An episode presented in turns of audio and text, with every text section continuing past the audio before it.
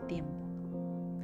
Así es el título del mensaje de hoy, del podcast de hoy, porque estuve analizando, en realidad todos tenemos tiempo para algo. Desde que nacemos hasta que morimos tenemos un tiempo.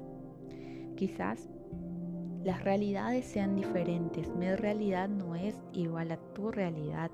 Y cuando hablo de realidad me refiero a las experiencias vividas, al nivel sociocultural, al nivel socioeconómico. Cada, cada persona quizás eh, tiene diferentes realidades, pero todos tenemos un tiempo.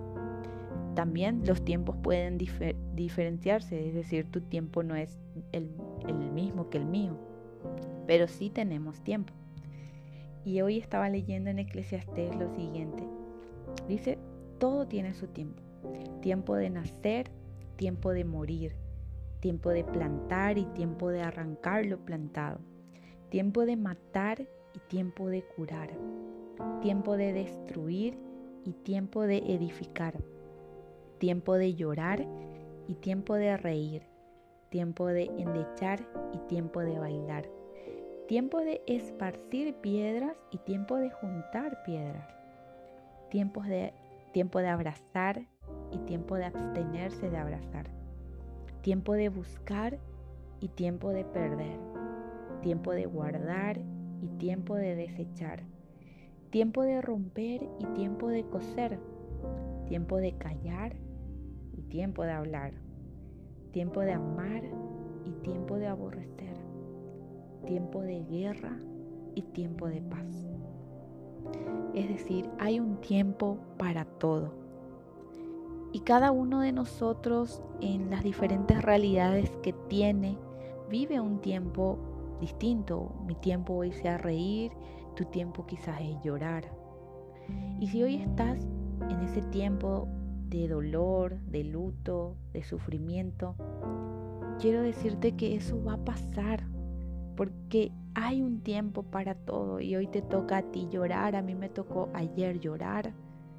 Y cada tiempo es diferente, pero es necesario, porque en ese tiempo donde estamos quizás pasando una situación difícil, tenemos que aprender algo, tenemos que aprovechar porque eso nos va a hacer mejores personas o peores personas, depende cómo nosotros lo tomemos o lo, o, lo veamos, de acuerdo a la perspectiva que tenemos.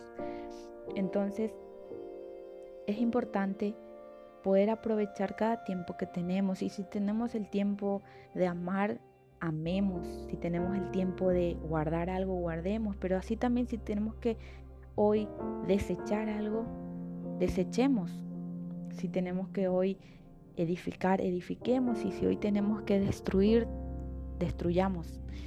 Y la palabra destruir a veces puede sonar feo o, malo, pero quizás tengas que destruir malos hábitos o malos pensamientos que, que tienes o que tuviste. Y eso es bueno. ¿Por? Porque vas a empezar a edificar nuevos hábitos que sean productivos para ti, que sean buenos para los que te rodean. Y muchas veces también me pongo a pensar, he hablado con adultos mayores que se arrepienten por no haber hecho eso en su no haber hecho algo en su juventud o no haber tomado cierta decisión o no haber viajado o no haberse animado a hablarle a esa persona que amaban, por ejemplo y se arrepienten de eso y si tuvieran la oportunidad de cambiar, se animarían a cambiar.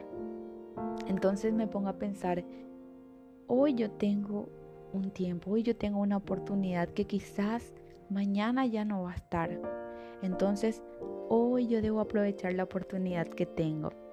No lamentándome por las cosas del pasado, porque eso ya quedó atrás y ya no lo puedo cambiar, y tampoco afanándome por el futuro porque el futuro es incierto aún y no vivir estresados por el futuro, sino que disfrutar el presente, aprovechar lo que hoy tengo en mis manos y si hoy tengo en mis manos el hacer algo, lo hago y si hoy me toca llorar, lloro y aprendo qué hice mal o aprendo de esta situación que quizás es necesaria para mí.